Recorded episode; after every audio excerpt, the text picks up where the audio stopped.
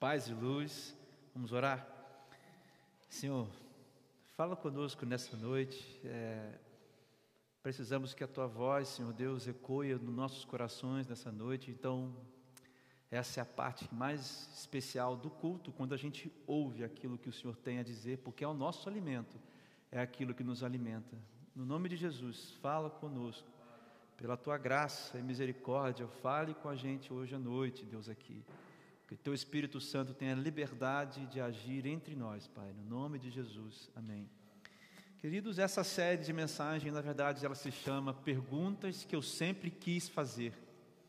É, e a gente está nesse mês de junho e nesse mês de julho, dois meses, né, pensando nessas perguntas. A gente abriu uma caixa de perguntas lá no nosso Instagram e eu tenho recebido algumas perguntas e essa semana recebi essa pergunta: como ver Deus no sofrimento? Confesso que é um tema, como a Rive disse aqui agora, é um tema difícil, um tema sensível. É, antes de mais nada, também quero dizer aqui que meus sogros estão aqui hoje, né? Então, muito bom a presença de vocês aqui hoje. É, essa é uma pergunta difícil, irmãos. Como ver Deus no sofrimento? Porque ela nos leva a uma outra pergunta. E a pergunta que ela nos leva, outra é: Deus estaria ausente onde existe o sofrimento? Veja, se a pergunta é como ver Deus no sofrimento, talvez a gente também tenha essa pergunta em mente. Deus fica ausente quando existe sofrimento? Irmãos, há dois caminhos possíveis para responder essa pergunta que já vem após essa. Primeiro, você pode não acreditar em Deus. Você pode ser uma pessoa que não acredita na existência de Deus. E se você não acredita na existência de Deus, então o problema se torna se Deus é mal ou se Deus é bom. Porque se Deus é bom, como ele pode se ausentar de algum lugar permitindo a maldade? Entende, irmão? Se você não acredita que Deus existe, ou se você é, acredita que Deus é responsável pela maldade, então talvez você pense por aqui, que se Deus é bom, então, quer dizer que a maldade que existe no mundo é porque Deus escolheu se ausentar. E para essa questão, existe uma outra pergunta, que é a pergunta: Deus existe? Se Deus existe, por que o mundo é ruim? Obrigado, pastor. Obrigado. Se Deus existe, por que o mundo é ruim? E de maneira confessando para os irmãos, essa é uma das perguntas que está na, na nossa próximas, nos nossos próximos domingos. Deus existe? Sim ou não? E se Deus é bom e existe, por que, que o mundo é mau? Nós responderemos essa pergunta nessa série. Essas perguntas eu convido você a ficar com a gente nesse mês de junho e julho. Mas a gente hoje, irmãos, vai pensar nessa pergunta aqui, ó, como ver Deus no sofrimento, a partir de uma outra ótica. Você pode ser então uma pessoa que acredita em Deus, mas você só não consegue ver Deus, ou você não consegue entender, ou você não entende como ver Deus no sofrimento. Então, para aquela pergunta que a gente fez no início, a presença da tristeza é a ausência de Deus? Não. As tristezas não são a ausência de Deus. Basta a gente ler Mateus 6, perdão, Mateus 26, puder passar, por favor. Mateus 26, do 38, eu vou deixar ela a passar aqui na televisão para a gente. Mateus 26, 38 e, e 39. Porque essa passagem nós vamos ver o próprio Jesus em sofrimento, irmãos. Bom, enquanto ela procura, eu vou, vou lendo aqui para os irmãos uma versão diferente. Essa aqui é a versão da Bíblia Viva, Mateus capítulo 26, versículos. Chegou. 38, 39. Disse-lhes então: A minha alma está profundamente triste, numa tristeza mortal. Fiquem aqui comigo e vigiem. Fiquem aqui e vigiem comigo. Indo um pouco mais adiante, prostou-se com o rosto em terra e orou: Meu pai, se for possível, afasta de mim este cálice. Contudo, não seja como eu quero, mas sim como tu queres. Vocês conhecem o sofrimento de Jesus, a história do sofrimento de Jesus ali antes de ser crucificado. E apesar de tudo que esse texto tem de ensinamento para a gente, nós vemos que, fundamentalmente, Jesus estava sofrendo.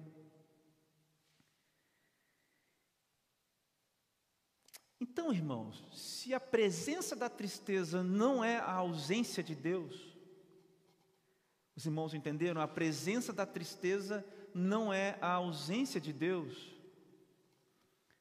Então a gente volta para a nossa primeira pergunta: como é que então nós que cremos em Deus, nós que acreditamos em Deus, como é que a gente vê Deus no sofrimento? Irmãos, nós precisamos pensar em duas coisas para responder essa pergunta antes da gente ler o nosso texto. Primeiro, a gente tem que decidir, irmãos, se a gente quer que Deus se comporte como a gente espera que Ele se comporte. Irmãos, nós temos que decidir se a gente quer que Deus se comporte como a gente quer que Ele se comporte, ou se a gente quer acreditar em quem Deus diz ser pela fé. Essa pergunta, irmãos, como ver Deus no sofrimento, eu não consigo respondê-la, já que nós acreditamos em Deus e sabemos que a presença do sofrimento não é a ausência de Deus, eu não consigo começar a pensar sem distinguir aqui um caminho. Ou a gente está querendo que Deus haja como Deus, como a gente quer, isso atrapalha-nos a ver Deus no sofrimento, ou a gente está num processo de dificuldade, mas a gente quer acreditar em quem Deus diz ele ser, e isso pela fé. Há três conclusões, irmãos, que eu chego nessa pergunta antes de fazer a aplicação para a nossa vida. Primeira conclusão, irmãos, você verá Deus no sofrimento pela fé. Deus não é circunstancial, Ele é para além das circunstâncias, e por isso é pela fé. Se nós precisássemos, irmãos, de uma prova física para ver Deus, como que Deus seria bom, irmãos, no mundo onde houve no último século, no mínimo, duas grandes guerras, sem contar as menores, sem contar a guerra do Vietnã, sem contar todas as guerras do leste europeu. Por isso, irmãos, a primeira conclusão é que nós veremos Deus somente nos sofrimentos, somente pela fé. Deus não se molda pelas circunstâncias, ou as circunstâncias não moldam Deus.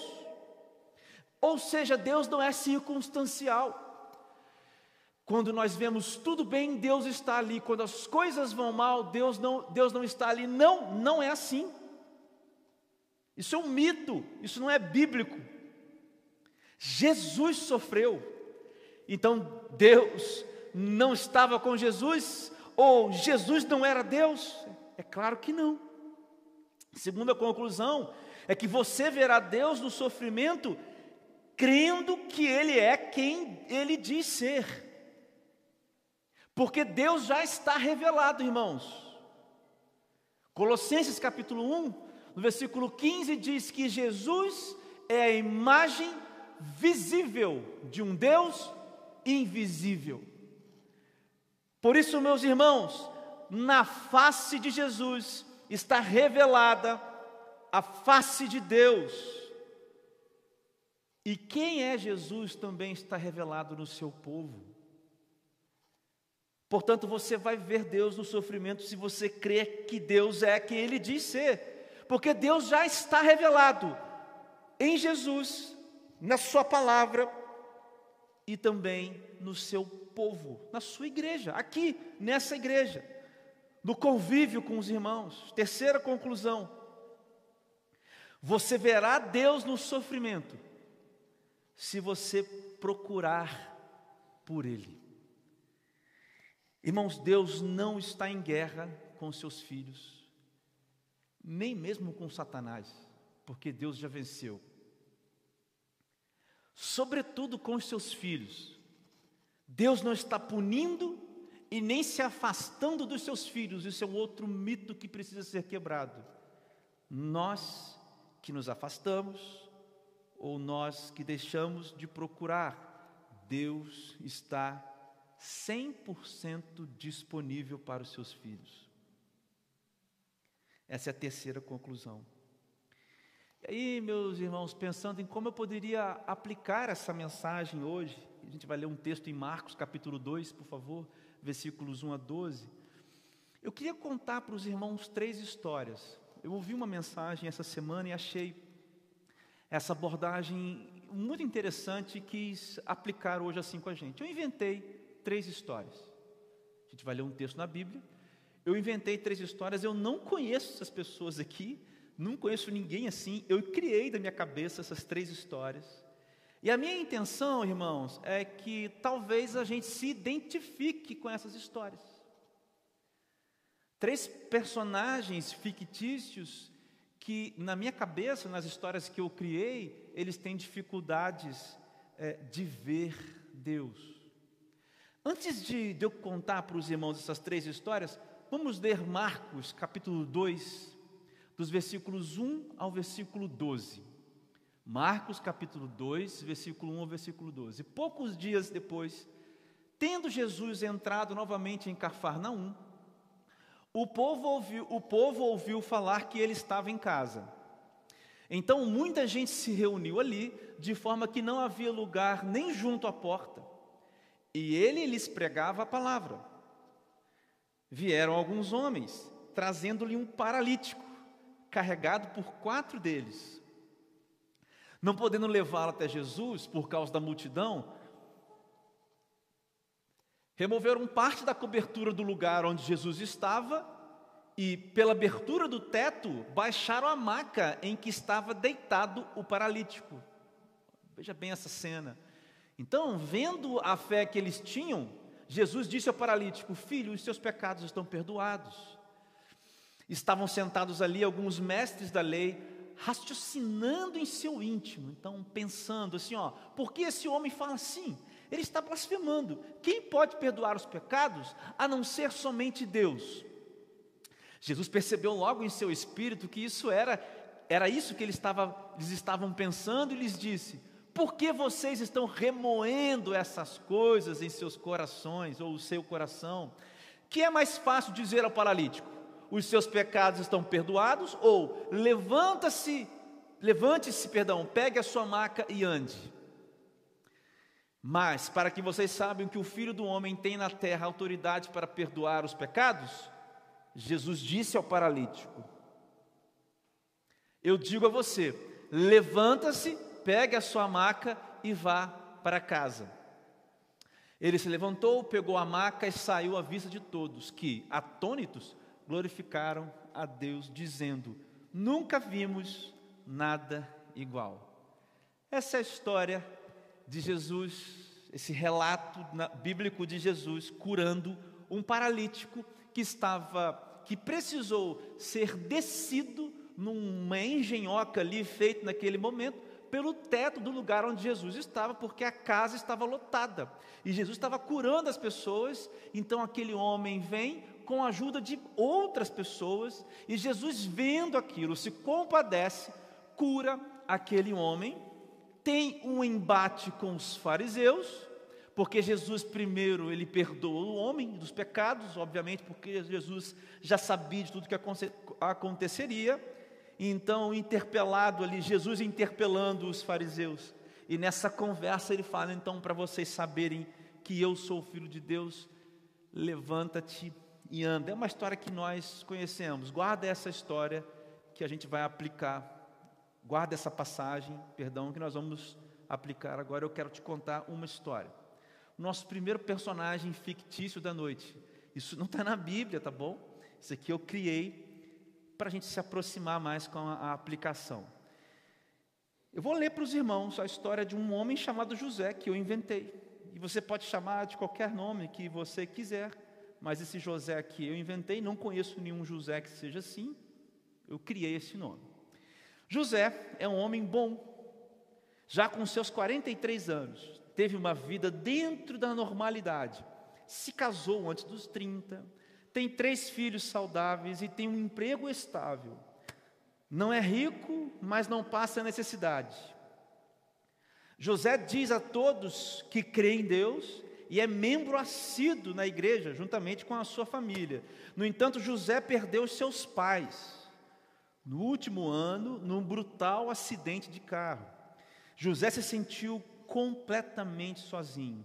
Além disso, José tem se envolvido com outra mulher que diz ou entender José tem se afastado cada vez mais das pessoas e de Deus, porque só ele sabe, ou ele, ele pensa que só ele sabe e conhece o vazio e a solidão em seu coração. José se sente sozinho, não crê que Deus se importe mais com ele. José pensa todos os dias dar um fim na sua vida. E eu pergunto para os irmãos: como é que nosso personagem José pode ver Deus em seu sofrimento? Talvez essa não seja a sua história, mas talvez ter, é, haja alguma coisa dessa história que se identifique com você. Como é que o José pode então ver Deus em seu sofrimento? Primeiro, irmãos, primeira aplicação, crendo que Deus se importa e oferece a salvação. Como é que você, eu e o José podemos ver que Deus se importa? Perdão, podemos ver Deus no sofrimento, crendo que Deus se importa com a gente e oferece salvação. Irmãos, voltando lá no texto de Marcos capítulo 2, no versículo 4, o que nós vemos é uma cena caótica, irmãos. Porque havia muitas pessoas se apertando naquela hora, pessoas tentando chegar, não podendo levá-la até Jesus por causa da multidão. Então, os homens tentando subir, criando algum sistema para descer com aquele paralítico do teto, arrancando aquele material que faziam as telhas ou o telhado das casas naquele tempo, obviamente não são telhas coloniais, é um aparato feito de, de, de uma certa palha com outro. Ah, ah, uma, outro, uh, uh, uma substância que deixava aquilo mais coeso para que a chuva não entrasse, mas não era tão simples assim. Nesse cenário, a gente vê que Jesus se importa, porque olha só o versículo 5. Vendo a fé que eles tinham, Jesus, no meio do caos, da multidão, ele vê e se importa com aquele homem. Jesus disse ao paralítico: Filho, os seus pecados estão perdoados. Ok, mas isso parece um pouco distante. Tá bom, mas como é que Deus se importa comigo? Na prática, irmão, como é que Deus se importa comigo? Eu entendi que no texto, verdade, Jesus se importou com um cara, mas e na prática? Querido João, capítulo 14, versículo 16 e 17, diz assim: Perdão, é, é, como é que Deus se importa comigo? Esse é o próximo texto. depois a gente vai para João, não precisa ir agora não, depois a gente vai para João. Como é que eu sei que Deus se importa comigo? Irmão, é com aquilo que a gente acabou de ler lá em Mateus. Jesus sentiu as dores humanas, para entender, irmãos, que Deus se importa comigo e com você, a gente precisa entender, irmãos, que Ele experimentou as nossas dores. Que dores são essas? A morte, perder alguém. Jesus experimentou a dor de perder alguém querido quando Lázaro morreu. E existe o menor versículo da Bíblia: Jesus chorou. Jesus experimentou essa dor que alguns de nós hoje estão sentindo. Jesus experimentou, experimentou a dor da, da traição, o sofrimento de ser traído, irmãos. Traído. Jesus experimentou a, a, o sofrimento da solidão. Jesus pediu, naquele texto lá de Mateus, para que seus discípulos orassem, por favor, orem, vigiem aqui. E eles dormiram. Jesus se sentiu só. Jesus foi traído por Judas. Jesus foi rejeitado pelos seus, rejeitado pelo seu povo. Jesus sentiu dor física na cruz. Jesus sentiu fome no deserto. Todas as, todos os sofrimentos humanos Jesus sentiu, irmãos. Você já parou para pensar que ele sentiu o que você sente? Como eu sei que Deus está comigo? Tudo bem, Deus sentiu essas coisas, mas como eu sei que Deus está comigo? João capítulo 14, versículo 16, 17. Jesus disse isso aqui, quando ele está despedindo dos seus, começando na né, sua despedida dos seus discípulos. E eu pedirei ao Pai, e ele lhes dará outro conselheiro, veja, para estar com vocês para sempre. O Espírito da Verdade, o mundo não não pode recebê-lo porque não o vê e nem o conhece, mas vocês o conhecem, veja, pois ele vive com vocês, estará com vocês. Jesus está em nós, irmãos. Jesus sentiu a minha dor. Jesus viu e sentiu o meu sofrimento. Jesus está vivo em mim. E por que, que eu disse que Jesus nos salva? Por que, que Deus oferece salvação? Como que Deus nos salva? Romanos 5, versículo 8 diz que: Mas Deus demonstra seu amor por nós Cristo morreu em nosso favor quando ainda éramos pecadores. Ou seja, Deus leva homens e mulheres à salvação eterna. Isso significa, irmãos, que Deus não é circunstancial. Isso tudo significa que as circunstâncias não definem Deus, mas Deus define homens. Isso é incrível. Deus define homens e mulher, mulheres para além das circunstâncias.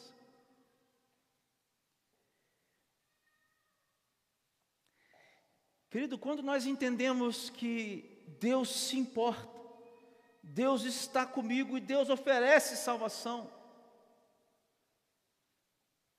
isso não significa que nós não vamos chorar, que nós não vamos sofrer, isso significa que nós não estamos mais sozinhos. Isso significa que nossos olhos veem além destas coisas. Isso significa que há uma esperança em nós, irmãos. E essa é uma maneira de ver Deus no sofrimento. Então, irmãos, o que que o João precisa fazer? O perdão, o José precisa fazer. Esse José que eu contei a história para os irmãos. Esse homem de 43 anos, tem uma vida dentro da normalidade, mas ele perdeu os seus pais e aí ele se sentiu perdido. Ele está lá na igreja, mas ele não tem mais relacionamento com Deus. Ele se sente só, ele está se envolvendo com outra pessoa já. Ele está pensando em tirar a sua própria vida. O que, que esse cara precisa fazer? Que talvez ele seja um de nós. Primeiro, ele precisa saber que Deus conhece cada centímetro da dor dele. Isso tem que entrar na nossa cabeça, irmãos. A gente tem que crer nesse negócio com, com o nosso intelecto, com a nossa capacidade cognitiva. Não é esperar uma bola de fogo no céu, esperar uma, uma profetisa um profeta, não. Na Bíblia está escrito e revelado que Deus conhece a sua dor. Pode ser, meu irmão, que a sua esposa, que o seu esposo, que a sua filha, que o seu filho, que o seu pai, que a sua mãe, tia, avó, o melhor amigo, eles não conheçam e provavelmente eles não conhecerão a sua, sua dor. Mas Jesus conhece porque ele experimentou, ele experimentou isso como homem 100% homem e como Deus, 100% Deus. Talvez o José hoje, ele precisa, ele precisa entender que Deus não tem que mudar a situação dele para ser Deus. O José tem que entender que Deus estará com ele, venha o que vier. Então talvez o José tenha que conversar com a esposa e pedir perdão e confessar algumas coisas para ela também. Talvez o José tenha que chamar a sua família e dizer: Eu tenho um problema com isso. Enfrentar o problema, como o pastor Renato hoje pregou de manhã. E saber que quando você enfrentar o problema e as consequências das coisas que fazemos, Deus não se afasta, Deus não se aparta, Deus não escolhe ficar longe, Deus está, eu vou com você. E o Espírito Santo de Deus está dentro de cada um de nós, seja qual for a situação, seja qual for o desespero, seja qual for a coisa que a gente tenha que enfrentar. Muitas pessoas são incapazes de enfrentar o sofrimento porque têm medo de enfrentá-lo. Mas, irmãos, ver Deus no sofrimento e saber que Deus está conosco, isso é uma injeção de ânimo que muda muitos sentimentos e muita, muitas sensações. O José também precisa saber que ele está salvo para sempre. Se ele crê em Jesus Cristo, primeiro, é, João capítulo 1, versículos 11 e 12, aqueles que creram e receberam o filho, a esses foram, foi dado o direito de serem chamados filhos de Deus. Por isso, o maior sofrimento de todos está vencido. A maior barreira foi vencida. E ela não é nem a morte. A maior barreira, irmãos, é a distância de Deus. É a verdadeira solidão é estar condenado ao inferno. Isso foi vencido na cruz. Segunda história que eu quero contar, irmãos, é do Emanuel. O Emanuel é um jovem de 23 anos. O Emanuel cresceu num lar religioso. Todos diziam ser cristãos na casa do Emanuel, mas na verdade eram todos muito mais ligados à religiosidade do que a uma vida amorosa. Então Emanuel cresceu numa casa com muitas regras e com pouquíssimo afeto. O fato é que Emanuel sempre lutou contra uma coisa que existia dentro dele desde o início, quando ele, ele se via como uma pessoa, quando ele começou a se entender como uma pessoa o Emanuel sempre lutou contra a homossexualidade. Ele tentou namorar algumas garotas, mas ele simplesmente não conseguia lidar com esse negócio. Ele é um rapaz aplicado na faculdade, ele não é rico, está trabalhando, mas está construindo o seu caminho. Então o Emanuel, ele tem pensado em duas coisas. Ou Deus me puniu, Deus me puniu me fazendo ser como eu sou. Ou então Deus não é esse Deus. Deus quer qualquer coisa, Deus aceita qualquer coisa. Deus não está nem aí para a humanidade. A verdade é que o Emanuel não aguenta mais e sofre tanto que ele se corta, escondido dos seus pais e amigos. E o Emanuel já está pensando se jogar por completo nas drogas, no cigarro, nos vícios, porque ele já experimenta e sabe que existe um alívio imediato nessas coisas. O Emanuel não aguenta mais viver assim e ele já não vê Deus no sofrimento dele. Como que o Emanuel pode ver Deus em seu sofrimento? Dois. Entendendo a fonte do mal. Entendendo a fonte do mal. Irmãos, antes da gente voltar no texto de Marcos, vou pedir para você colocar em rive João capítulo 9, dos versículos 1 ao 3. Veja, veja bem. Eu, deixa eu fazer uma pergunta para os irmãos. Ah, será que foi Jesus que fez com que aquele homem ficasse daquele jeito? Será que foi Jesus que fez com, a, com a, que aquele homem ficasse daquele jeito? Para que Jesus pudesse fazer os milagres, os seus próprios milagres? Porque quem não está conseguindo ver Deus no sofrimento, eu tenho a plena convicção que está fazendo essa pergunta. Deus fez essa maldade. Deus está me punindo. Deus é mau porque ele fez isso. Irmãos, essa pergunta já foi feita a Jesus.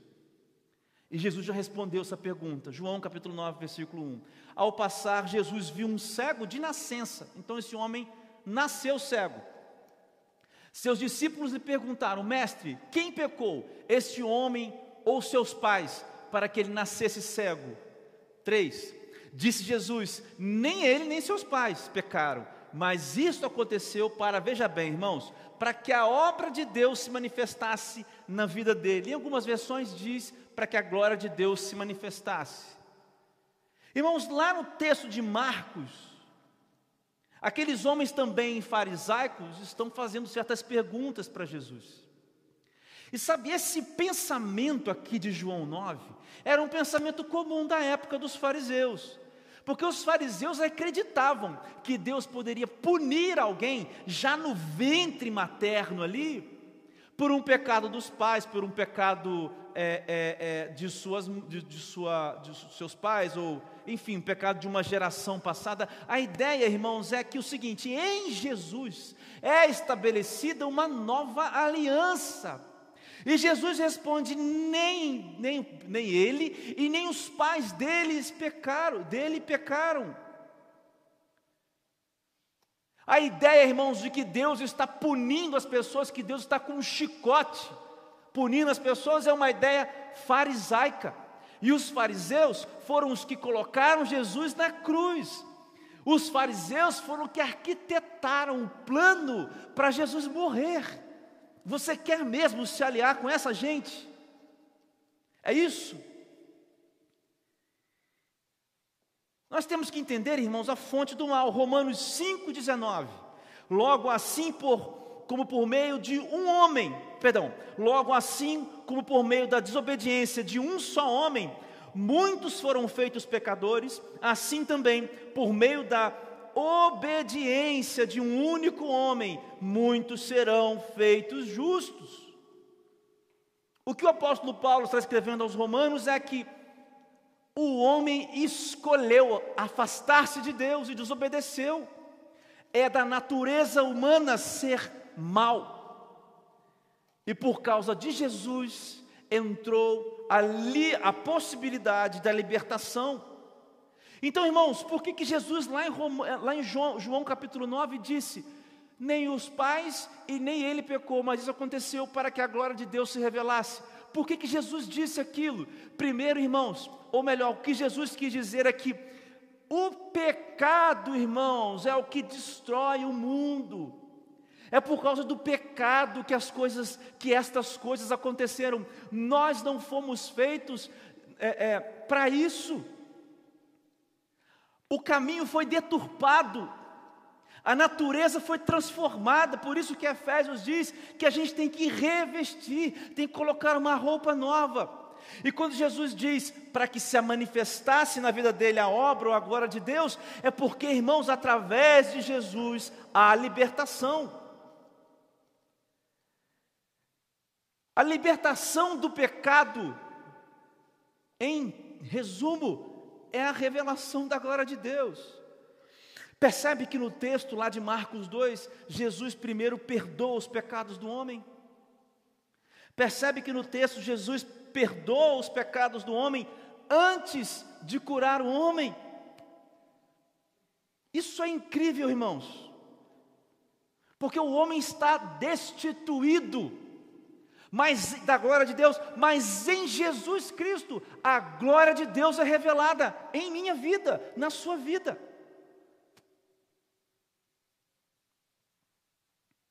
Irmãos, o que, que o Emmanuel precisa fazer então? Primeira coisa que o Emanuel, esse jovem que a gente contou essa história fictícia, ele precisa entender que Deus não é a causa do sofrimento dele. Mas Deus vai usar, irmãos, os erros, os fracassos e o caos da história do Emanuel para a glória de Deus, a favor dele, a favor do Emanuel. E é assim que ele faz com a minha vida e com a sua vida. Usa os nossos erros, os nossos fracassos e o caos que nos rodeia para a glória de Deus, porque isso é a manifestação da graça de Deus em nossas vidas. É a naturalidade do pecado nos levando para isso, para a corrupção da carne, para as coisas serem destruídas fisicamente, fisicamente e espiritualmente, e aí Jesus Cristo vem e restaura as coisas, isso é a revelação da glória de Deus. Em meio ao caos, contabilizando erro por erro, fracasso mais fracasso. O Emanuel precisa entender que se ele então conhece a fonte do mal, então ele também conhece a fonte do bem e do amor. Eu sou a fonte do mal, porque o pecado habita em mim, se não tenho Jesus Cristo comigo. Então, irmãos, quando nós entendemos que a fonte do mal e o, é, é, é nós entendemos quem é e aonde está a fonte do mal, irmãos, esse entendimento se torna o ponto de partida, o primeiro passo na corrida que a gente tem para os braços de Deus. Se você tem a consciência, irmãos, de que o pecado é que fez com que aquele, esse rapaz nascesse cego, o pecado fez com que o paralítico fosse o paralítico. O pecado nos faz com que a gente viva nesse mundo degradado. Em perto de qual fonte nós querer, vamos, vamos estar? Da fonte do mal ou da fonte do bem? A primeira coisa, irmãos, eu sempre tenho, tenho dito isso, que é uma péssima notícia, né? O Evangelho, primeiro, primeiro. Depois é a melhor notícia porque ele revela para o homem quem ele é. E depois tem a boa notícia: olha, você é assim, mas Jesus te salvou, você pode ser transformado. E a terceira coisa que o Manuel pode fazer, tem que fazer é caminhar com Jesus. E no caminho com Jesus, o Emanuel vai sendo transformado. E as dificuldades que o Emanuel tem para viver, elas não são jogadas para debaixo do tapete. Essa questão, irmãos, da, do, homo, da, do homossexualismo, da homossexualidade, perdão, é uma questão que a igreja às vezes joga para debaixo do tapete. E a gente vê gente machucada, gente destruída, por causa da igreja, a gente vai falar isso rapidamente aqui. Mas Deus não faz isso. Deus não joga os nossos erros, nossos fracassos, nossas dificuldades para debaixo do tapete. Ele caminha com a gente, irmãos, considerando os erros fazendo dessa. Vocês entendem, irmãos? Deus não deixa nada fora da conta, Ele vai somando os erros, porque na soma dos erros e na revelação da graça de Deus está a manifestação da glória de Deus. E é no caminho, é no caminho, é um sendo hoje, sendo amanhã, entender a fonte do mal. Terceiro ponto, terceira e última história. Verônica é uma jovem mulher. Verônica guarda um terrível trauma em sua vida. Quando criança, Verônica foi abusada por pessoas da sua família. Abusada sexualmente por pessoas da sua família. Na época, não acreditaram nela. Principalmente sua família da igreja. Quase todos foram contra ela e protegeram o abusador. Verônica não consegue entregar o seu coração para ninguém, porque tem essa profunda marca em seu coração. A Verônica decidiu que nunca mais estaria numa igreja e que seguiria Jesus do seu próprio jeito. Ela assiste as pregações no YouTube, ora de vez em quando e raramente ela estuda, não é ler, não. Raramente ela estuda a Bíblia. No entanto, todas as noites Verônica se sente sozinha e todos os seus amigos não creem em Deus como ela diz crer. Mas a Verônica, ela posta muitas fotos no Instagram e ela tem milhares de seguidores.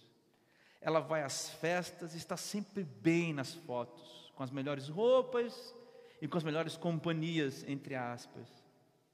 Na verdade, Verônica se sente só, chora quase todas as noites, faz terapia há anos e pensa que Deus a abandonou em seu sofrimento por causa da péssima experiência ou da traumática experiência que ela teve na igreja.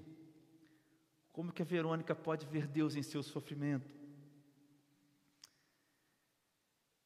A Verônica pode ver Deus em seu sofrimento buscando forças com outros fracos que também buscam forças em Deus, buscando forças com outros fracos que também buscam forças em Deus. Por favor, Marcos 2, versículo 3. Eu quero ler com os irmãos aqui o versículo 3 do capítulo 2 de Marcos. Vieram alguns homens trazendo-lhe um paralítico carregado por quatro deles. Querido, eu sei que talvez seja forçar um, a barra um pouco do texto. Talvez seja forçar a barra aqui, eu sei disso. Mas eu quero que você pense nessa cena de um paralítico que não conseguiria chegar até Jesus se não fosse esses quatro camaradas aqui inventando uns negócios para uma escada maluca para subir na casa, arrancando os, os tapumes, os, os troços lá que tinha no teto e descendo o cara em alguma coisa feita de pano com as roupas dele, enfim, deles. Quero que você pense nessa cena. Essa cena traz para a gente a ideia de comunidade, de, de gente se ajudando. E veja que interessante que eram quatro pessoas que não eram paralíticas, mas um era paralítico. Então as pessoas também não são iguais. Ou seja, são incomuns unidades que formam uma comunidade. E é na igreja, irmãos, que nós encontramos essas coisas, essas pessoas, perdão. E eu não digo igreja de denominação batista, presbiteriana, na igreja Raio J, na igreja X ou Y. É com gente que é de Deus, com outros fracos que também estão buscando forças em Deus. 2 Coríntios capítulo 1, versículo 4 diz o seguinte: Ele nos encoraja, Paulo está falando para os para os crentes de Corinto, ele nos encoraja em todas as aflições para que, com o encorajamento que recebemos de Deus, possamos encorajar outros quando eles passarem por aflições. Meus irmãos, Paulo está dizendo que a coragem, a força que a gente precisa do calor humano que a gente precisa, está na face, irmãos, dos outros filhos de Deus. Tem que estar, irmãos, porque todos nós somos discípulos de Jesus. Nós estamos nos amando uns aos outros. Irmãos, Colossenses capítulo 3, versículo 13 e 14: suportem-se uns aos outros e perdoem as queixas que tiverem uns contra os outros Perdoem como o Senhor lhes perdoou. Acima de tudo, porém, revistam-se do amor, que é o elo perfeito.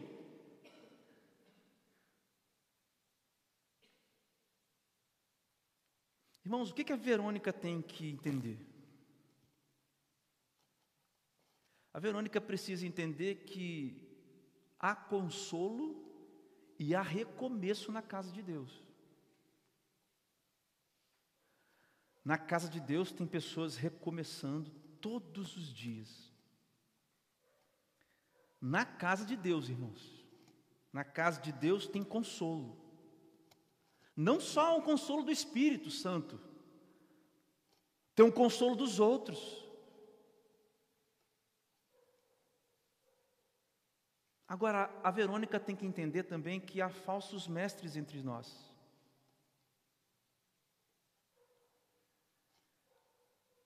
Porque lá em, lá em Colossenses, irmãos, quando nós lemos que acima de tudo revistam-se do amor.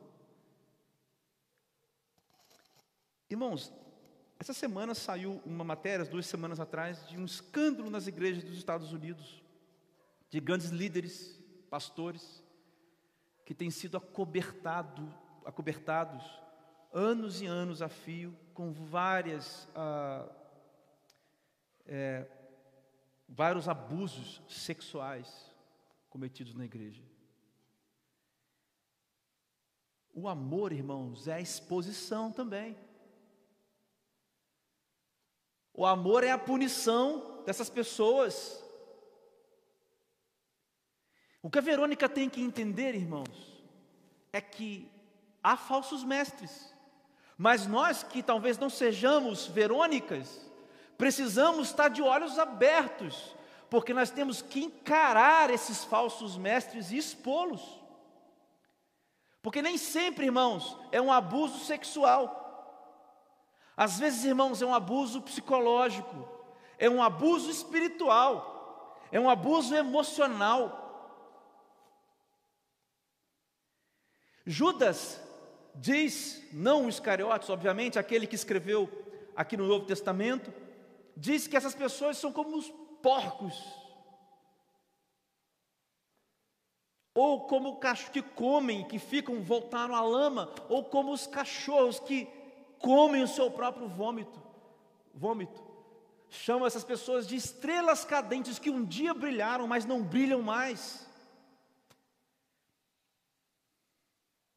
A Verônica tem que entender, e nós precisamos fazer nossa parte também, irmãos.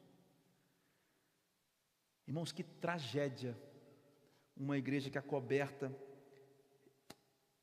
esses lobos travestidos ou vestidos com peles de ovelhas. É por isso que existem tantas Verônicas por aí. Elas existem. Elas existem, eu já conheci, elas existem. Irmãos, ela tem que entender a Verônica que há consolo e recomeço na casa de Deus, que há falsos mestres entre nós, mas que é preciso liberar o perdão para ser livre. Jesus diz isso, que nós precisamos perdoar aquele que nos tem ofendido. Isso não é fácil. Isso tem que ser feito, irmãos, no seio da igreja, na ajuda das pessoas, no tempo das pessoas, no processo das coisas. Como é que uma pessoa que vive uma situação dessa, irmãos, onde a igreja não chega, onde a própria igreja criou a barreira, como é que essa pessoa vai ver Deus, irmãos, no sofrimento? Se ela não encontra uma igreja que é capaz de abraçá-la. Agora, Verônica precisa entender uma coisa muito interessante, todos os desigrejados têm que entender uma coisa muito importante. Se você pensa que há como ser cristão sem ser parte do time, eu quero ler para você um texto que o pastor Renato leu aqui, precisa passar não, estou terminando. Jesus, conhecendo os seus pensamentos, disse-lhes: porque Jesus estava sendo aqui é, questionado, está dizendo: você está expulsando os demônios por causa do Beuzebu que está em você, o diabo que está em você. E Jesus diz assim: olha, todo reino dividido contra si mesmo será arruinado, e toda cidade ou casa dividida contra si mesma não subsistirá. Se Satanás expulsa Satanás, está dividido contra si mesmo como então subsistirá o teu reino? O que Jesus está dizendo é: olha, reino dividido não fica em pé. Ele disse: olha, o Satanás não age assim, não há divisão dentro do reino de Satanás. Reino de Satanás, as pessoas estão inconscientemente e conscientemente caminhando para os propósitos dele. É na igreja que existem pessoas que não estão fazendo aquilo que tem que fazer. E quem não é parte do time, é parte do time de Satanás. E ser parte do time é estar aqui, não é sentar num banco, irmão, não é vir à igreja domingo. Jesus te libertou desses sacrifícios, acabou. Não tem nada que você possa fazer que faça você merecer, e não tem nada que você possa fazer que vá destruir o que Jesus fez. Você é um refém, no bom sentido, da graça de Deus. Eu estou falando de ser time, de ser corpo. A Verônica precisa entender que ela precisa fazer parte do time para ela ser completa outra vez. Irmãos, se não houver essa essa vontade, esse caminho para estar no corpo inserido, nós não somos completos, não vemos Jesus, não vemos Deus no sofrimento. Mas talvez a sua história não seja como a de João, perdão, do José, nem como a da Emanuel, do Emanuel ou como a história da Verônica. Ah, mas é diferente demais da minha. Eu sou bem mais novo do que essas pessoas, eu sou mais velho do que essas pessoas. Eu não vivi nada do que essa gente aí que você criou essas histórias aí, André. Tá bom. O que que nós todos podemos fazer então? Além de tudo isso, o que, que nós todos podemos fazer para ver Deus no sofrimento? Versículos 10 e 12, Marcos capítulo 2, o texto que a gente estava lendo. Mas para que vocês saibam que o Filho do Homem tem na terra autoridade para perdoar pecados, disse ao paralítico: Eu lhes digo, eu lhe digo, levante-se, pegue a sua maca e vá para casa. Ele se levantou, pegou a maca e saiu à vista de todos. Estes ficaram, estes ficaram atônitos e glorificaram a Deus, dizendo: Nunca vimos nada igual. O que, que nós podemos fazer? Nós hoje podemos nos levantar, pegar as nossas macas e andar. E você vai dizer, André, mas como isso? Como isso? Eu... Jesus fez um milagre ali, é verdade, irmão. Jesus fez um milagre. Mas eu quero te dizer o milagre que está posto aqui agora que está feito aqui agora. Tem um milagre aqui, irmãos, feito aqui agora. O que, que a gente pode fazer para ver Deus no sofrimento? Como é que esse milagre aplica a minha vida? Você pode se levantar, você pode caminhar, porque Jesus, o Filho do Homem, o Filho de Deus, nos libertou, irmãos, veja, do poder do sofrimento. Compreende, irmãos? Todos nós, irmãos, somos esse, em um momento ou outro da vida, nós somos esse paralítico. E o que esse paralítico, pastor Renato, na verdade sofria era do poder do pecado, do poder do sofrimento que o pecado causa. E o que Jesus fez com ele? Perdoou ele e libertou ele desse sofrimento. Essa é a forma mais impressionante que eu encontrei, irmãos, de responder essa pergunta para vocês, de como ver Deus no sofrimento. É entender, irmãos, que há poder no sofrimento. Há poder de nos paralisar. Há poder de nos fazer não ver Deus de talvez nos cegar, de nos afastar de Deus. Mas o que eu entendi, irmãos, é que Deus me libertou deste sofrimento. E que Deus me libertou do poder deste sofrimento, do pecado, do sofrimento que o pecado traz, de que as coisas estragadas do mundo fazem, do poder, irmãos, que sofrer por uma perda, por uma traição, por uma rejeição, pelo medo, por, uma, por um abuso, sofrer pela solidão, tudo isso advém do pecado que estragou o mundo. Deus me libertou do poder que essas coisas têm em mim, e elas têm. Deus me libertou. Irmãos, eu não sei o que será amanhã. E Jesus não nos prometeu uma vida cheia de felicidades amanhã. Mas Jesus nos prometeu uma vida livre, tirando Israel do cativeiro. Israel não acredita. E o povo de Deus diz assim: apesar de tudo isso, tudo isso que Deus falou, tudo isso que Deus contou para Israel que faria, todas as promessas, apesar da libertação do poder do sofrimento que Deus nos oferece, Sião, ou seja, Israel reclamou: o Senhor nos abandonou, o Senhor se esqueceu de mim. Eu leio Isaías 49, 14. Então, Deus responde a esse lamento de Israel, e essa fala de Israel que,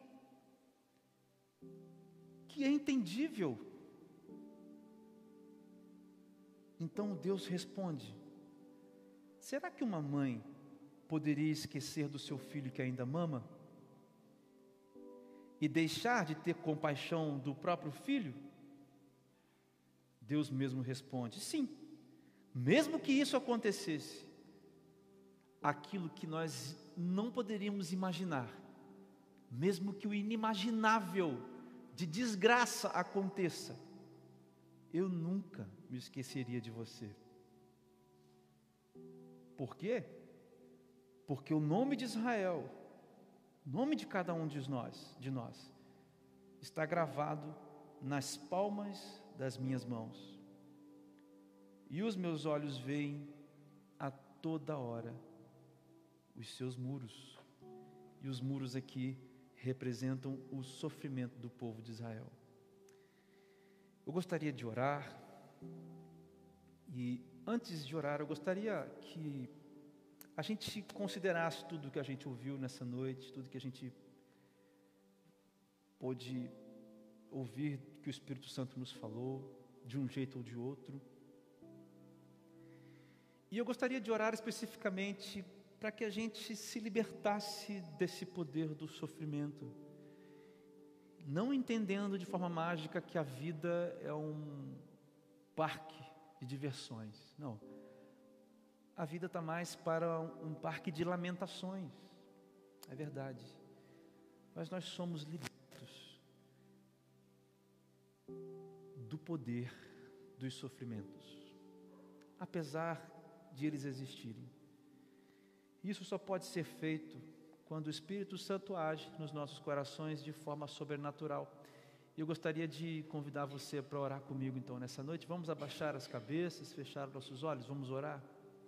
Senhor, aqui está o teu povo, aqui estão os teus filhos, seja onde, quando, como eles estiverem, aqueles que me assistem pelo YouTube aqueles que vão assistir depois, aqueles que estão aqui nesta hora.